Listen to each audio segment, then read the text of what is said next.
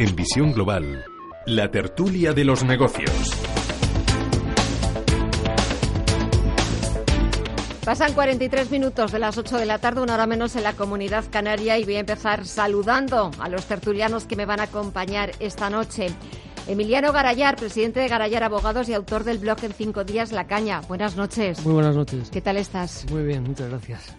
Y también saludo a Miguel Córdoba, profesor de Economía Financiera de la Universidad CEU San Pablo. Miguel, buenas ¿Qué tal, noches. Gemma? Buenas noches. Deseando que llegue ya la primavera. Absolutamente. ya tengo toda la nieve y el agua que, que podía digerir este año. Ya has cubierto el cupo, Exacto, ¿no? ahora quiero sol. Ahora quieres sol. Y saludo también que está, esta noche está por teléfono a José Aguilar, profesor universitario y de escuelas de negocio, líder en la gestión de cambio y socio director de Min Value. José, buenas noches. ¿Qué tal? Muy buenas noches, Gema. ¿Tú también quieres que llegue ya la primavera? Bueno, cada cosa tiene su momento. A mí la verdad es que la, la nieve me alegra y, y, además la disfruto. Soy, me gusta eh, los deportes relacionados con la montaña, o sea que yo este Sí. año encantado. Este año estás encantado. Bueno, pues eh, señores, casi estamos a punto de despedir el mes eh, de febrero. Todavía seguimos sin tener sustituto del ministro de Economía. Eh, Luis de Guindos ayer pasaba otro examen en el Parlamento Europeo mm, y lo hacía como candidato a vicepresidente del Banco Central Europeo y también como ministro español de Economía. Se supone que en menos ya de una semana sabremos el sustituto y hoy, por cierto, que ya algunos se van como descartando, porque hoy he escuchado a Álvaro Nadal decir que, bueno, que los temas de su ministerio de energía, agenda digital, le entusiasman, le fascinan y que, bueno, que la última palabra la tendrá eh, el presidente, Mariano Rajoy. Vamos, que le, han, que le han dicho que no. Vale. Después de todo, sí. Vamos a ver, eh, yo, eh, es, es imposible penetrar dentro de la mente de Mariano Rajoy. Yo, yo sinceramente, no, no soy capaz de atinar quién puede ser. Creo que solo lo sabe él. Y a lo, a lo mejor ni él lo sabe. Todavía se lo está contando a sí mismo. Eh, la verdad es que yo, yo creo que no va a tener importancia quien ponga en este momento, porque sigo pensando en una legislatura relativamente corta. Es decir, eh, creo que hay demasiada eh, digamos, tensión y demasiado poco apoyo parlamentario en según qué momentos para que Rajoy en algún momento no le dé la patada a los cubatas y diga, se acabó, convoco elecciones. Eh, Eso, eso puede ocurrir. ¿eh? Eh, esta mañana oía que ya le ha retirado Ciudadanos el apoyo Sí, para sí, otra sí. ley. Sí. Es, decir, es que eso no le gusta a Rajoy. A Rajoy le gusta, aquí mando yo y se hace lo que yo digo. Por eso yo sigo pensando que, que la legislatura no va a ser muy larga. Pero también es verdad que Mariano Rajoy, no sé si puede ser una virtud o un defecto, Emiliano, es muy previsible. Eh, sí, bueno, es muy previsible en su inactividad, ¿no? Eh, sí, porque... Pero bueno, yo, yo creo que al mismo tiempo es muy poco escrutable, al- eh, como dice el profesor Córdoba. Yo, yo pienso que esta criminología no, no sirve para mucho. ¿no? La verdad es que como- estoy de acuerdo. Poco, poco importa el nombre de, del ministro de Economía. Yo creo que tiene que ser un buen Sherpa, mm, porque la dimensión actual del ministro de Economía es mucho más el frente exterior que el interior. Eh, porque en puridad el frente interno mm, lo tiene que atender la vicepresidenta del gobierno como ministra de, de Administraciones Territoriales y sobre todo por el flanco de, de la financiación de comunidades autónomas y el ministro de Hacienda por todos los demás. Y en la parte exterior, eh, fundamentalmente es el Ministerio de Economía y en la agenda digital, pues más para reformas y competitividad.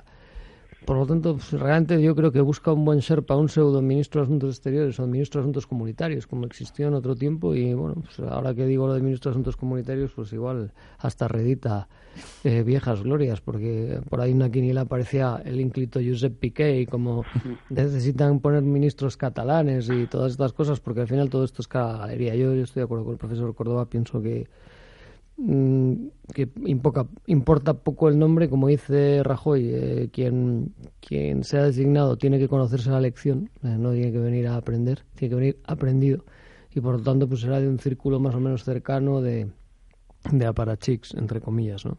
Y, y que sepa inglés.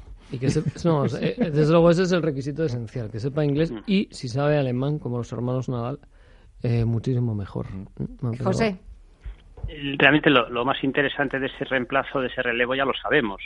Y es que con ocasión de, la sustitución del ministro de Economía, pues eh, algunos aventuraban hace tiempo en una remodelación más a fondo del Ejecutivo para darle un mayor impulso político, para para salir de esa atonía y de esa pérdida de iniciativa que algunos le reprochan, pero eh, eh, ese es el dato más relevante que ya sabemos que no va a ser así, o sea que el propio Rajoy, dentro de, un poco del modo en el que oculta sus jugadas, esto sí que lo ha revelado. Lo que, lo que ha venido a decir es que el único relevo que se va a producir es el de ese ministerio, lo cual nos da un segundo dato y es que no va a mover a un ministro de a un ministro de, de una cartera a otra, simplemente pues una persona nueva entrará en el gabinete eh, con, con, esta nueva con esta cartera de economía. O fusiona o fusiona dos carteras que eso ha pasado mucho en el pasado. O fusiona dos carteras que esa sería otra jugada pero el, el caso es que realmente eh, con Nadal al frente reduce la reduce la crisis al mínimo es decir a, la, a, una sustitución que viene obligada y además por, por un motivo digamos que para él otra cosa sería que alguien eh, pues, pues, dimitiera como consecuencia digamos de, de, un escándalo etcétera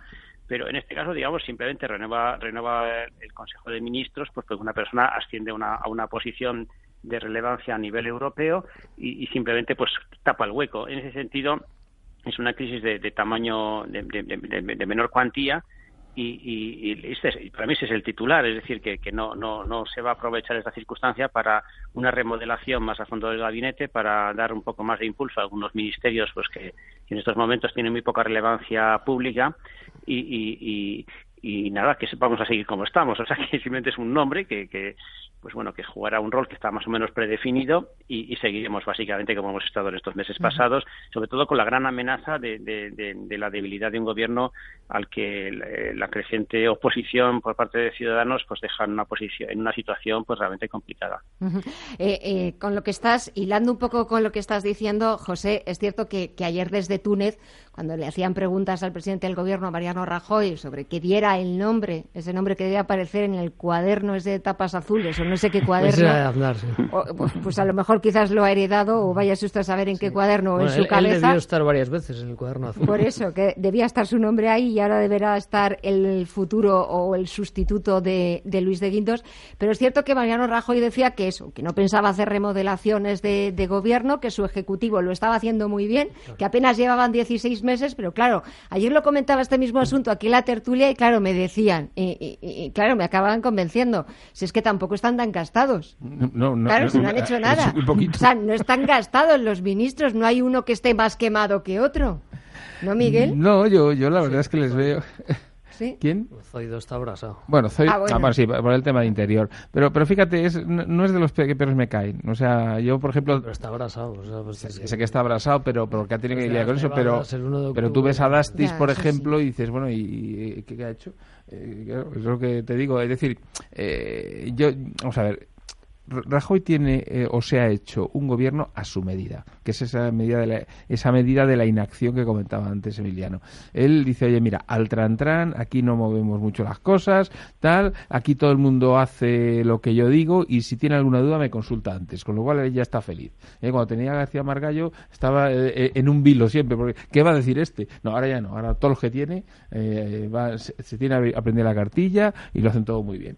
Yo, yo de todas formas sigo diciendo, reiterando, reiterando lo de la legislatura corta, básicamente porque mm, en algún momento eh, se va a encontrar entre la espada y la pared porque no tiene apoyo parlamentario y gobernar sin poder hacer nada en la Cámara y sin poder ganar una votación eh, es, es, muy complicado. Ya no solamente los presupuestos, ¿eh? vamos a ver si el PNV, tú me dirás algo del PNV, si eso, pero veo si el PNV le apoya, pero si el PNV no le apoya y, se, y tiene que prorrogar otra vez los presupuestos y luego va a plantear cualquier tipo de ley, el tema de la ley Mordaza ha sido lo que sí, comentaba, sí, la ley Ciudadanos se la quieren anular. Y, y Pero esa es una de ellas. O sea, una de ellas. A ah. ver qué pasa con la reforma laboral, claro. aunque ese ciudadano está más a favor, pero en algún momento sale una reforma parcial. Es decir, vamos a ver, como le empiecen a, a digamos, a, a, levantar un poco lo que él ha hecho en la anterior legislatura, yo creo que Rajoy en un momento determinado dice, oye, hasta aquí.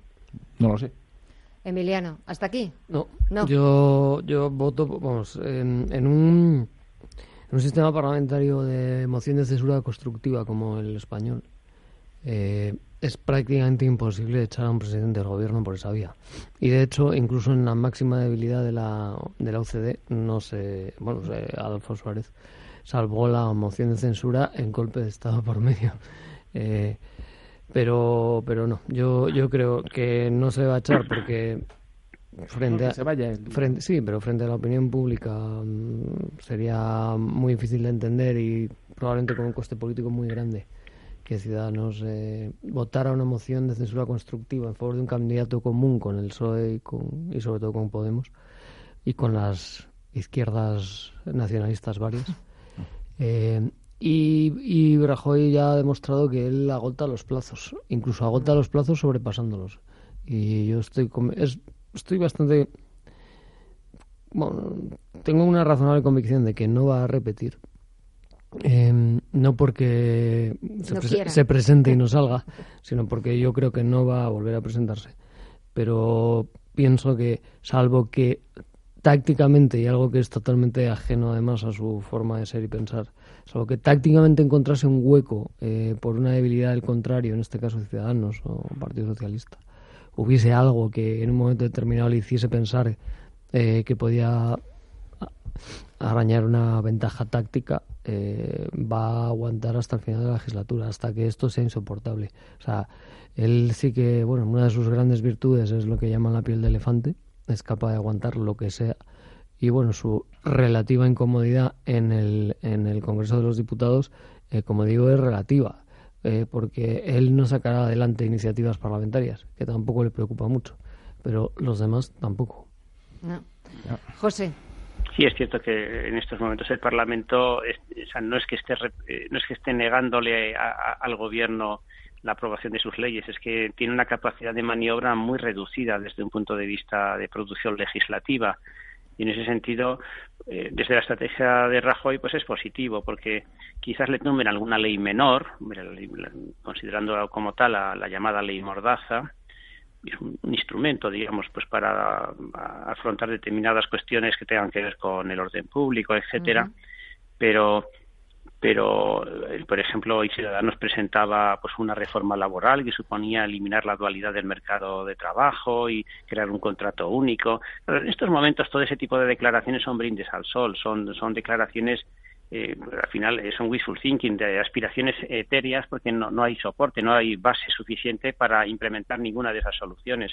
Es igual que la propuesta que ha hecho Montoro de la Sí. reducción del IRPF para los pensionistas eh, eh, eh, en unos supuestos presupuestos generales del Estado de 2018. Claro, es muy fácil hacer promesas sobre, sobre leyes que, que, finalmente es muy difícil que salgan adelante porque no, no, no cuentan con, con apoyos suficientes.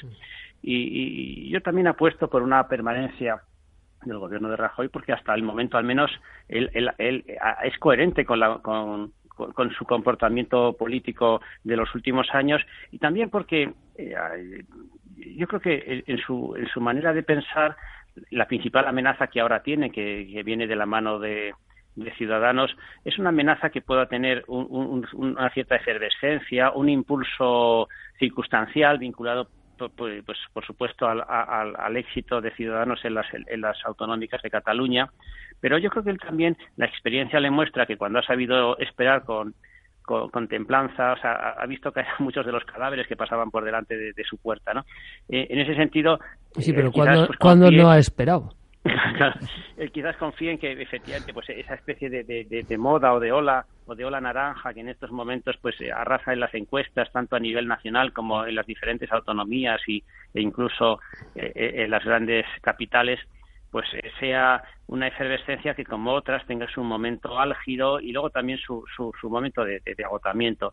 Y en ese sentido, eh, esto es como en boxeo, ¿no? Alguien puede vencer por caos o puede vencer simplemente por extenuación de su rival. Y, y, y, en este sentido, pues bueno, a él le ha ido bien esa estrategia y no veo motivo alguno para que, para que haya, ahora vaya a cambiar. Y hay un punto de desgaste también, ¿eh? Segundos, es que tengo que hacer una pequeña pausa, Emiliano. No, desgaste, di algo más. No, hay un punto de desgaste, digo, porque como decía Juliano Andreotti, esto lo que desgasta es la oposición, no el gobierno.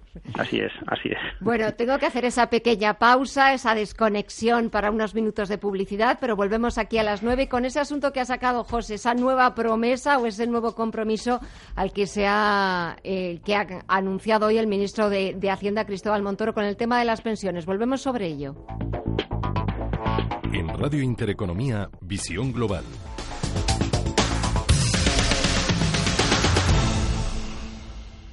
¿Sabía que el oro se ha revalorizado un 335% en los últimos 20 años? Ahora que lo sabe, seguir dejando todo su dinero en el banco es su decisión. O si lo prefiere, invierta parte de sus ahorros en oro con Degusa y mantenga su poder adquisitivo. Infórmese en el 911-982-900 o en degusa-mp.es. Degusa Oro, la inversión segura.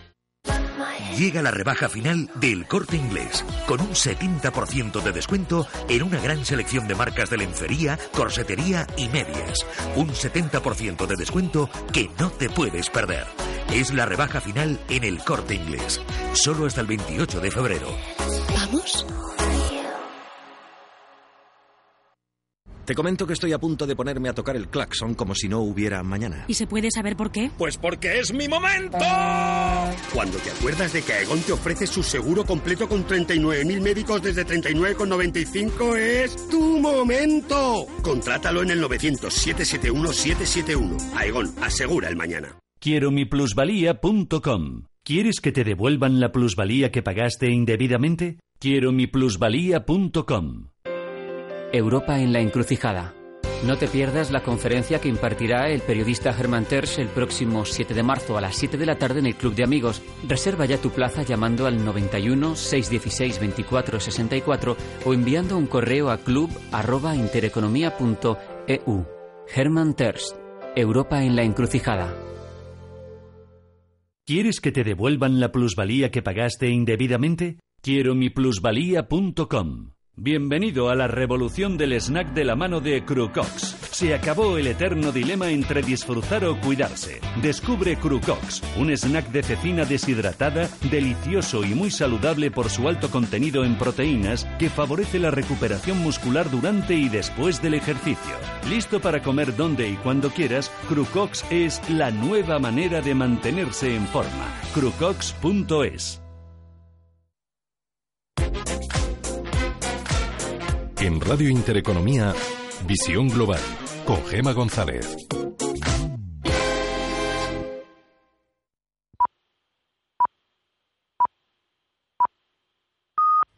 Nueve de la noche, ocho en la comunidad canaria. Comienza aquí esta tercera hora de visión global. Seguimos en la tertulia y esta noche me acompañan José Aguilar, Miguel Córdoba y Emiliano Garayar. Y estábamos hablando de ese anuncio que ha hecho hoy el ministro de Hacienda, Cristóbal Montoro, un poco ese nuevo guiño hoy tocaba a los pensionistas. ya, pero es que es, que es, que es muy triste lo que dice el señor, Montoro, porque una de dos, o, no sabe leer, o se le ha olvidado lo que estudió cuando le dieron la plaza de catedrático de Hacienda Pública, o tal. Vamos a ver, una de las, eh, digamos, cosas que vendió Rajoy es que toda persona que eh, gane 14.000 euros o menos al año eh, no tributa por IRPF. la pensión media está en los 900 y pico euros, y, en ojo, de jubilación. Las de edad están unos 200, 300 euros por debajo, las de orfandad están en unos 400 o 500 y las de incapacidad laboral, pues más o menos como las otras. Probablemente el 70-75% de las pensiones ya no tributan por IRPF. Eh, yo no sé a qué se refiere el señor Montoro. Eh, porque si la mayor parte de la gente no llega al, a, ese tope de los 14.000 euros anuales de ingresos, pues eh, es como hacer un anuncio simplemente pues para, para, captar votos. Eh, le puede afectar a los que cobran unas pensiones superiores, pero tampoco ha concretado a nivel de dinero. Con lo cual, mm, bueno, es una situación realmente para mí extraña y, lo que pasa es que tampoco veo que en la prensa o la gente le, le conteste y le diga, oye, tío, ¿de qué vas? Eh, pero bueno, me imagino que, lo que, estamos en un país así, ¿no? Sí. Emiliana. sí, pues eh, menos mal que el presidente del gobierno creo que pidió el fin de semana de que no se hiciera política con las suspensiones. sí, por ejemplo. Yo no tengo nada que decir. Es realmente puro trilerismo. José. Es una medida netamente política en el sentido de que eh, eh, ahora pues eh, está surgiendo una, una movilización de, de, los pensionistas y claro, realmente es un colectivo muy sensible, es, es, muy sensible tanto desde el punto de vista cuantitativo, porque son muchos, efectivamente nuestra población está muy envejecida y, y, el peso que tienen en, términos demográficos respecto de la población total pues es muy alto, o sea, ninguna empresa puede sobrevivir sin captar el mercado de los mayores de 65 ni ningún partido político puede puede ganar unas elecciones, pues por supuesto con el apoyo y desde luego nunca con, la oposición de, ese colectivo tan numeroso. Y también cualitativamente es un colectivo poderoso en términos políticos, porque al final bueno, pues yo creo que todos somos sensibles, ¿no? Ante ese segmento de la población, ante nuestros padres y abuelos, ¿no? O sea que en realidad, pues, no dejan de ser unos, unas personas, pues, vistas con, con un cierto, con simpatía, con solidaridad por parte de la población y el hecho de que esas personas se movilicen, pues, pues realmente es algo que erosiona, erosiona al gobierno. No es como un colectivo eh, en el que, pues, las, las personas pueden ver un interés eh, corporativista o si, si son los, pues, pueden considerar que, que, esas personas que se movilizan viven mejor que otros muchos colectivos que, que, están más penalizados en términos económicos, sino que realmente los pensionistas pues pues reciben esa simpatía y, es, es, una imagen que yo creo que el gobierno no quiere tener, ¿no? O sea, descuentan que obviamente haya colectivos indignados que se que se que, que, se, que se manifiesten, pero no ellos, ¿eh? no, los pensionistas y, y bueno pues que se les ha ocurrido esta idea de anunciar una reducción, o sea, no, de incrementar las pensiones, cosa que lógicamente no pueden hacer, sino de, compensar una subida escasa o, muy baja de las pensiones por vía de deducciones en el impuesto sobre la renta de las personas físicas. Hasta donde he entendido, el criterio que está utilizando el ministro no es tanto el nivel de, renta, o sea, la, eh, eh, la cuantía de esas pensiones, sino la edad. O sea, él lo que ha anunciado es que para eh, que para los pensionistas de más edad, sin especificar a qué considera pensionistas de más edad, se les aplicaría esa rebaja. Y el motivo que aduce es que esas personas ya están soportando eh, los costes que, enormes que supone, digamos, eh, el mantenimiento de, su nivel de vida, no, solamente de su poder adquisitivo, sino hacer frente a, las limitaciones que inevitablemente van asociadas a ese incremento de edad y que, en el fondo, es decir, bueno, a esas necesidades tendríamos que hacer frente por vía de otro tipo de prestaciones y, de ley de dependencia, etcétera. Entonces, bueno, de alguna manera les compensamos los costes en los que ellos incurren eh, como consecuencia de, esas necesidades que, van surgiendo en edades muy avanzadas por vía de deducción del impuesto sobre la renta de personas físicas. Bueno, bien, eh, la, cosa pues tiene su, pequeño aderezo y, queda queda aseada eh, cuando la explica en un discurso, pero vuelvo a lo de antes, al final eso se tiene que poner números. Los números a los que él puede aludir son esos 2.000 millones que medio pactó con Ciudadanos eh, en términos generales, en términos agregados como el importe en el cual se tendría que reducir eh, el impuesto sobre la renta de las personas físicas, ¿no? Y diríamos, pues, por, eh, descontando de esos 2.000 millones, pues aplicaríamos esta, esta rebaja. Pero el, momento en el que pactó con Ciudadanos es muy distinto del momento actual. O sea, yo lo considero pues una oferta o una propuesta que, bueno, pues puede ser presentable, pero que, en la práctica me parece inoperante desde el momento mismo en que se vincula a la aprobación de unos presupuestos que, en estos momentos pues están muy lejos de, de, de, conseguir el consenso suficiente. Miguel, ¿quieres añadir algo más? no, no, este simplemente que, que, sea la edad que sea, si una persona paga cero, de IRPF, pues no se le puede reducir nada. Yo entendería que, por ejemplo, eh, el IBI puede ser un impuesto en el que, aunque tenga sea municipal, a, los jubilados les puede hacer mucho daño porque si viven en casa propia, ese IBI en Madrid, por ejemplo, se ha multiplicado por tres. Y entonces, lógicamente, al final, cuando pagan el IBI, se les va una paga entera. Es decir, que, que, si quieres ayudar a los colectivos de edad y ese tipo de cosas, bueno, pues sí que parece eh, parecería razonable que fueras por esas vías. Pero el IRPF, si, si la mayor parte no paga IRPF, pues yo no sé por qué van por esa vía, salvo que sea pues, un brindis al sol, un no sé qué, alguna medida política y tal. Eso es como cuando reducen la retención de, de las rentas del trabajo. Sí, al final vas a pagar igual. me han subido el sueldo. al final van a pagar igual. No, yo, yo, yo, de, verdad que, que, es triste. Yo, de todas formas, además, me parece que los que están llevando la estrategia del Partido Popular a nivel de marketing se están equivocando. Si tú analizas la estrategia, las eh, encuestas del CIS, los únicos que votan mayoritariamente al Partido Popular son los, pensionistas. Eh, el resto, las clases medias y no sé qué tal, o de gente de, mediana edad, o vota Ciudadanos, y los muy jóvenes votan a Podemos. Eso, eso, eso son del CIS. Entonces, vamos a ver, yo, yo se está haciendo una, el araquiri. O sea, eh, si este hombre sigue eh, emperrado en lo del 0,25 y en no negociar con, con, los, con el colectivo de, pensionistas y en no tomar algunas medidas que sean interesantes, eh, vamos, no digo que vaya a acabar como la UCD, pero a lo mejor, ¿eh? Pero el problema es, a, fin de cuentas, son muy, muy básicos. Es, es, por eso decía antes que es un juego de trileros. como no pueden en este momento, en esta coyuntura y con el Pacto de Toledo, eh, y con la propia situación de, la seguridad social. Eh, incrementar las pensiones, porque eso, pues, en un, sistema evidentemente precario, eh, pues lo conduciría a, estarlo más. pues dice, bueno, pues la, otra, el otro modo de trasvase de recursos públicos es por la vía eh, impositiva, o sea, los impuestos a la renta, pues una reducción de esos impuestos o de otro, a fin de cuentas es un trasvase de fondos públicos, pero no contra la lucha de las pensiones, eh, sino indirectamente contra el presupuesto general. Pero al final de, es, absurdo y, bueno, es un fenómeno curioso de la movilización de los pensionistas porque ya hace muchos años, pero en los 90 nació en, en, algunos estados como por ejemplo eh, los Países Bajos, Holanda, eh, un partido de pensionistas eh, específicamente. y sí que es un colectivo cada vez más importante que puede entrar en una tensión no pequeña con el resto, digamos, de las generaciones activas o menos de la sociedad, ¿no? Y, no creo que sea un buen movimiento. No creo, no creo que sea un buen movimiento, una buena decantación de un, entre comillas, de un, de un grupo de interés eh, centrado por razones de edad y de dependencia, entre comillas. ¿no? Eh, efectivamente, son.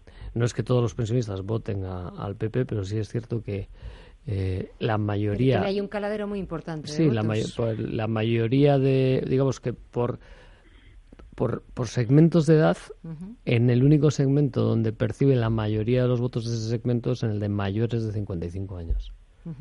Eh, hablabas, eh, Miguel, de, la estrategia de marketing del Partido Popular, totalmente equivocada, y es que hay elecciones municipales el año que viene, Por eso, en 2019. Yo, estoy convencido de que, de que van a tener problemas. ¿eh? Quiero decir que, vamos a ver, eh, mira. Las pensiones no son los argumentos. No, vamos a ver. La dinámica de las elecciones municipales. Lo de las pensiones hay que, hay que tratarlo en su globalidad y hay que cambiar el modelo, modelo que, que sea estable, un modelo que, que no tenga los problemas que tiene ahora. Entonces, Rajoy es que no cambia nada. O sea, Rajoy, este como... Eso no depende de él, porque eso es una cuestión del Pacto de Toledo, pero tampoco hay una propuesta encima de la mesa. Bueno, más allá de la demagogia de Pedro Sánchez, que dice que sí... Pues ese, dice tonterías, ese ya olvídate. Que, hay que estoy, de acuerdo, estoy de acuerdo, pero lo, lo, que sí es cierto es que es un problema que se debería de haber tratado ya hace años. Y, y, y la educación y, la energía y la dependencia y la sanidad... Las pensiones tienen un agujero de 18.000 millones anuales. Entonces, ese, ese ya sí que nos duele. Pero, bueno, pues como se crea empleo y como vamos a 20 millones de... y crea medio millón de empleos al año y tal... Sí, pues que alguien... Lo va a arreglar, lo va a arreglar por la vía de los ingresos. decir porque si tú analizas eh, en la participación de las rentas de trabajo en el PIB, ha bajado un 8%. Hay que subir los sueldos. Eh, sí, claro. Eh, eso ¿Y eso cómo se hace? ¿Eso cómo se hace? Pues subiéndolos. Al final escoges una nómina y donde pone pues 15.000, pone 17.000. No, oye, con, con inversión pública sí. Si tú creas el Estado... Bueno, ahí está. No, no, sí, 70% menos que hace 10 años la inversión pública. No, no, no, pero digo, ah, pensé que decías creando empleo público. no, no, pero, pero no, no, no, no, empleo de ese, no empleo de funcionarios. No, estoy hablando de crear. eso es la generación de renta más directa, la creación de empleo público, porque con, eh, inversión pública engrosas, engrosas las rentas del capital. No es lo mismo gasto que inversión. Da igual, pero engrosas las rentas del capital. Pero no es lo mismo gasto que inversión. No, no, no soy consciente. José, ¿quieres añadir algo? No, de nuevo, de nuevo el, eh, el, tema, el gran tema de las pensiones, pues que, que, efectivamente, pues bueno, se intenta paliar eh, la, la, insostenibilidad del sistema pues, con, parches, pero, volvemos al, argumento de siempre. Eh, eso puede permitir que alguien salga del apuro, que alguien tenga alguna baza política que jugar o que intente atenuar el, descontento de, de, colectivos importantes, pero pero bueno, salvas, salvas la cara de momento, pero al final traspasas el problema al siguiente. Hay un problema de, generosidad y de visión, ¿no? O sea, de, visión política y de visión de Estado que es lamentable. O sea, no, no, no es exclusiva en absoluto del PP. Al final porque el problema eh, no es de uno. una, una cuestión como la reforma de las pensiones, como cualquiera de las grandes reformas de este país, pues requiere consensos amplios. Es una cuestión de, digamos, del estamento político en general y sobre todo de los partidos de, de, mayor peso.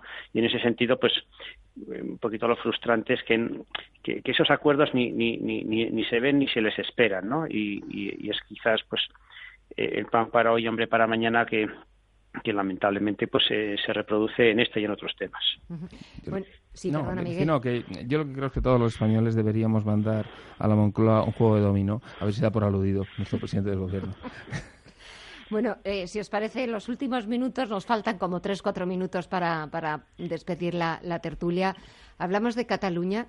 Bueno, ya puestos. Hablamos de Cataluña, del Mobile World Congress, No, pero como digo, World Bueno, Congress... menos mal que va ajeno a las. No, a mí, a mí me parece que eso, está bien, ha subido este año un 7%, es un evento que viene bien a España y oye, que, oye, que decir que, que Pero no va- podían haberlo fastidiado con Mm, esa bueno, cena de eh, no presentarse sí, y luego una sí. representación, o eso no. Pero yo, yo creo que este tipo, estos, estos fantoches, yo, yo creo que la gente ya no se hace ni caso. ¿eh? O sea, quiero decirte que, que yo, yo creo que esto es un tema empresarial, un tema de tecnología, de futuro, y, y a mí estos politicastros mm, es que me, me dan lo mismo, y a la gente también le dan lo mismo. O sea, yo, yo creo que, que- se ha hecho eh, bien en general, y, los únicos que han de- desentonado han sido el Rullet Torrent y esta y Ada Colau. Eh, yo la verdad, Ada Colau, como no va a volver a ser alcaldesa de Barcelona, pues me imagino que ya desaparecerá de, la escena el año que viene. Y el Rullet Torrent, pues vamos a ver si esta legislatura, aquí nos dirá algo más Emiliano, de si él cree que, que va a seguir, si van a, a- hacer una investidura de alguien raro, o si, o, si el 155 se va a quitar. No sé, yo, yo, yo ahí confío mucho en Emiliano. A ver,